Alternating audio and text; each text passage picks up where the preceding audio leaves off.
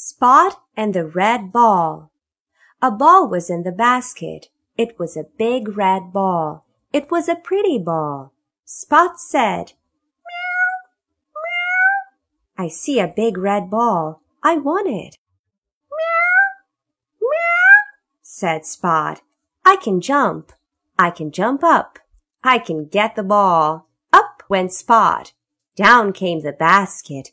Down came the ball. Down came Spot. Meow, meow, meow, said Spot. I cannot run. I cannot jump. I cannot walk. Help, help, help. Mother came. Nancy came.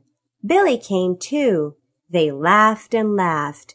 Mother said, Spot, Spot, you funny little kitten, I will help you. This is my ball. It is not for you. Nancy said, Here, Spot. Here is your ball. Run and play with it.